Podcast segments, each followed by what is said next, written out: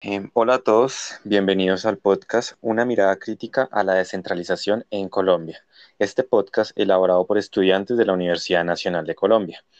Eh, me presento, soy Cristian Morales. Yo seré el presentador de este podcast, encargado de eh, dirigirlo y dar la palabra a los respectivos invitados que tenemos para el día de hoy. Em, este podcast está eh, realizado en base a un documental llamado Cinco Relatos Peregrinos. Este documental eh, eh, se centra en cinco territorios de Colombia, que son Buenaventura, Toribío, Calamar, Uribe y Bojayá. Y se centra más que todo en explorar las problemáticas que tienen estos municipios. Se pueden extraer principalmente dos problemáticas, que son la redistribución de los recursos y cómo es ineficiente en las periferias del país. Y la otra es con base en la coyuntura del proceso de paz y a raíz de los resultados del plebiscito realizado, se plantean unas críticas a este proceso y hacia su implementación. Este trabajo está estructurado de la siguiente manera. Pasaremos eh, con nuestro invitado en primer lugar, nuestro invitado Leonardo Triana, él nos profundizará acerca de la problemática existente tanto en el documental como eh, más enfatizado a, los territorios en general de Colombia. Eh, por otro lado, tenemos dos invitados que nos pasarán a dar una propuesta de solución a estas problemáticas. Y por último, finalizaremos con una conclusión eh, de esas respectivas propuestas. Entonces, con ustedes, Leonardo Triana. Leonardo, por favor. Muchas gracias, Cristian. Eh, primero que todo, un cordial saludo a todos y todas las oyentes de nuestro proyecto. Quisiera iniciar mi intervención haciendo hincapié en el abandono estatal en Colombia. El Estado ha perdido legitimidad en las regiones alejadas de la capital. A pesar de que nos jactamos de ser un país descentralizado, la situación en las regiones periféricas refleja absolutamente lo contrario un, refleja un abandono estatal y una presencia subversiva que muchas veces representa la normalidad y en algunas ocasiones la seguridad de los habitantes. A esto le debemos sumar la dura crisis económica que por culpa de la desigualdad en la distribución de los recursos, tanto nacionales como departamentales, el desempleo, la corrupción, la informalidad y la falta de inversión social, además de la guerra que ha generado desplazamientos, reclutamientos y muertes por parte del Estado y de los grupos al margen de la ley, pero que al fin y al cabo resultan siendo estas comunidades marginadas y sus integrantes las que más afectadas se ven o las víctimas más grandes del conflicto armado en nuestro país.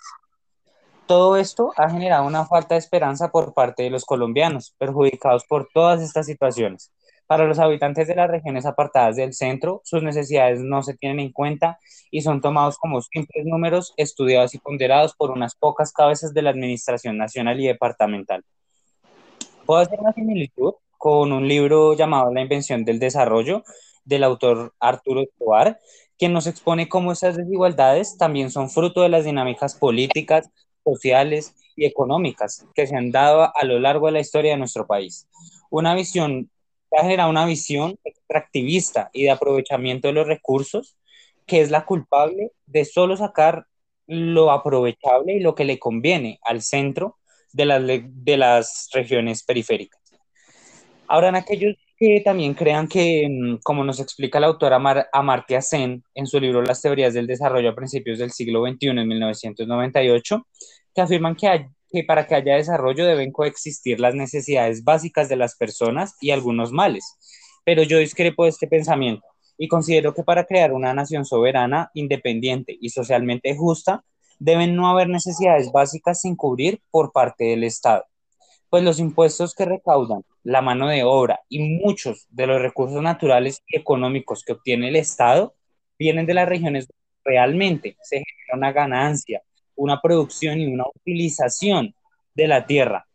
Ocurre en Bogotá, siendo esta última de la administración de Colombia, pero a costa de los pequeños y alejados territorios históricamente vulnerados y que por parte de los políticos solo son relevantes en épocas electorales.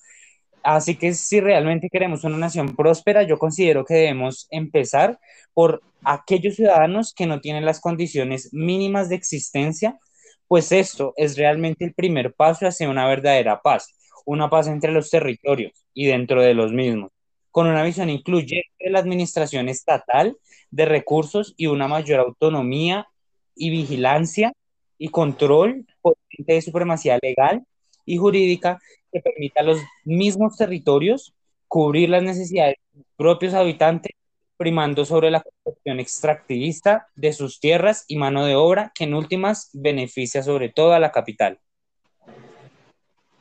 Muchas gracias. Muchas gracias. Muchas gracias, Leonardo. Muy buena tu intervención. Eh, creo que para todos es evidente eh, la necesidad de buscar una solución. Es evidente la existencia de un problema y la necesidad de buscarle una solución al problema. Para esto tenemos a nuestros dos invitados. Por su parte, Lady Mina y Jorge Orlando. Eh, Jorge, Jorge Orlando Niño, que se encargarán pues de brindarnos una posible salida a estas problemáticas. Entonces los dejo en primer lugar con eh, Lady Valentina Mina, que nos eh, hablará de su propuesta. Eh, muchas gracias por la invitación y cordial saludo a los oyentes. Entonces, respecto a la problemática planteada por el compañero, abordaremos el tema mediante una pequeña propuesta que contribuirá en lo que respecta en cuanto a descentralización territorial. Si bien dentro de la constitución política se identifica que Colombia es una república unitaria y descentralizada, con autonomía de sus entidades territoriales, sin embargo, como menciona la autora Diana Valencia y Vera Caram en su texto Descentralización y Recentralización del Poder en Colombia, en el país se ha centrado en la búsqueda de la homogeneidad de la nación, promulgando leyes generales, aunque la verdad del país siempre haya sido la heterogeneidad de las razas y las culturas. Liberar a los departamentos de la subordinación nacional a la que se someten al ejercer sus funciones territoriales administrativas es una necesidad, ya que podemos ver dentro del documental que no se pueden tratar de hallar una solución a todos los conflictos desde las ciudades centrales, es decir, bajo el desconocimiento de las realidades de sabiendo que en cada una de estas poblaciones cuentan con manchas de problemáticas históricas como lo son el conflicto armado, el desplazamiento y la desigualdad, entre otros. En el marco de esta propuesta entra otro factor de gran impacto, que sería el reconocimiento de la diversidad geográfica, implementando mecanismos de producción autosostenibles en cada departamento, ya que no es lo mismo tratar de sembrar alimentos en el Cauca que en Buenaventura. De esta manera, disminuiría el nivel de dependencia de los departamentos respecto al resto del territorio nacional, facilitando el desarrollo de cada región. Eh, la idea de subordinar las instituciones descentralizadas a un régimen nacional menoscaba y deslegitima el nivel y rango de actuación de estas entidades en sus respectivos territorios. Es necesario dar una reforma u reestructuración a estas instituciones que desvían la mirada de la verdadera problemática, ya que se encuentran en la mayoría permeadas por la corrupción. Eh, es por esto necesaria y elemental la decisión de otorgarle autonomía de la administración y de sus recursos las distintas regiones, ya que cada división posee sus propias costumbres, fiestas, mitos, imágenes que sirven para forjar la propia identidad, contribuyendo así a un mejor desarrollo tanto departamental como nacional. Muchas gracias. Muchas gracias a ti, Lady, por tu intervención. Eh, muy interesante tu propuesta. Ahora pasamos pues con Jorge Orlando Niño. Él nos va a dar su propuesta a, dar, a brindar solución a esta problemática. Jorge Orlando, por favor. Muchas gracias, Cristian. Para entrar en el área de los escenarios presentados por el documental de los cinco relatos peregrinos, en especial quiero referirme a la siguiente norma el decreto ley 893 de 2019 que tiene por objeto crear los programas de desarrollo con enfoque territorial, los cuales vendrían a ser un medio determinado por la ley para la implementación de los acuerdos de paz, con un enfoque de territorio, cultural y étnico. En el artículo 7 de el decreto ley 893 se asigna como responsable de estos programas a la Agencia de Renovación del Territorio, una entidad que fue creada en el Decreto Ley 2366 de 2015. y que tiene por objeto, cito, la agencia para la renovación del territorio tiene por objeto coordinar la intervención de las entidades nacionales y territoriales en las zonas rurales afectadas por el conflicto, priorizadas por el gobierno nacional. Termino cita. Ahora bien, esta entidad se ha visto sometida a varias dificultades dado las varias modificaciones en su estructura y funciones. Todo esto por varias normas, varios decretos leyes, el último el decreto ley 1223 del 4 de septiembre de 2020, el cual confirma una deliberada intención de reconcentrar la ejecución de los programas a la presidencia de la República, fenómeno que ya se había visto iniciado en el Plan Nacional de Desarrollo 2018-2022, es decir, la Ley 1955 de 2019. Al inicio, la creación de la Agencia de Restauración Territorial en el Decreto Ley 2366 de 2015 se hizo con un propósito de desconcentrar del despacho de la presidencia, es decir, del centro, la gestión y ejecución de las actividades propias de esta agencia, como se leyó en el artículo 3 anteriormente citado. Y dentro de la implementación de los acuerdos de paz, tendría como ser coordinador de los programas de desarrollo con enfoque territorial descritos en el Decreto Ley 893 de 2017. Sin embargo, con el Decreto 1223 de 2020, lo que se termina de evidenciar es la reconcentración de la gestión de las tareas de la agencia después de modificar su situación de adscrita del Ministerio de Agricultura y Desarrollo Rural y ponerla como adscrita al sector de la Presidencia de la República. Todo esto en la Ley 1955.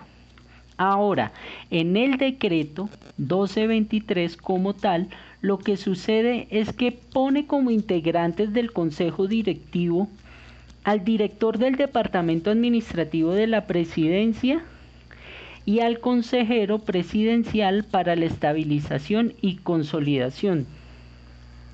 No solo agregando un integrante más al consejo directivo, sino confirmando lo intentado en el decreto 2204 de 2016, que quería adscribir a la agencia al Departamento Administrativo de Presidencia y que fue declarado inexequible por la Corte Constitucional. Para terminar, Partiendo de los conceptos necesarios para entender este podcast, señalaré como única fórmula posible para los acuerdos y para su debida implementación que no solo es necesario la desconcentración administrativa, sino unos elementos reales de descentralización en la toma de decisiones sobre cómo sean implementados y una delegación efectiva en la ejecución de las tareas y de los programas en los territorios, los cuales puedan detener y establecer unos buenos fenómenos de resocialización, reestructuración y fortalecimiento de la institucionalidad en estos territorios y en su... Muchas gracias Jorge y a todos nuestros invitados por sus aportes y propuestas. Bueno, a manera de conclusión, es evidente la existencia de un problema, inclusive cuando solo nombramos algunos ejemplos específicos, eh, estos problemas no, no llegan hasta ahí, hay muchos más. Eh, y las soluciones que planteamos no podemos conocer su nivel de efectividad hasta no darle un análisis más profundo y que sean implementadas. Eh, bueno, si no siendo más, los dejamos con eh, esta, este breve análisis sobre la problemática y el documental visto. Les agradecemos a todos por escucharnos y nos vemos.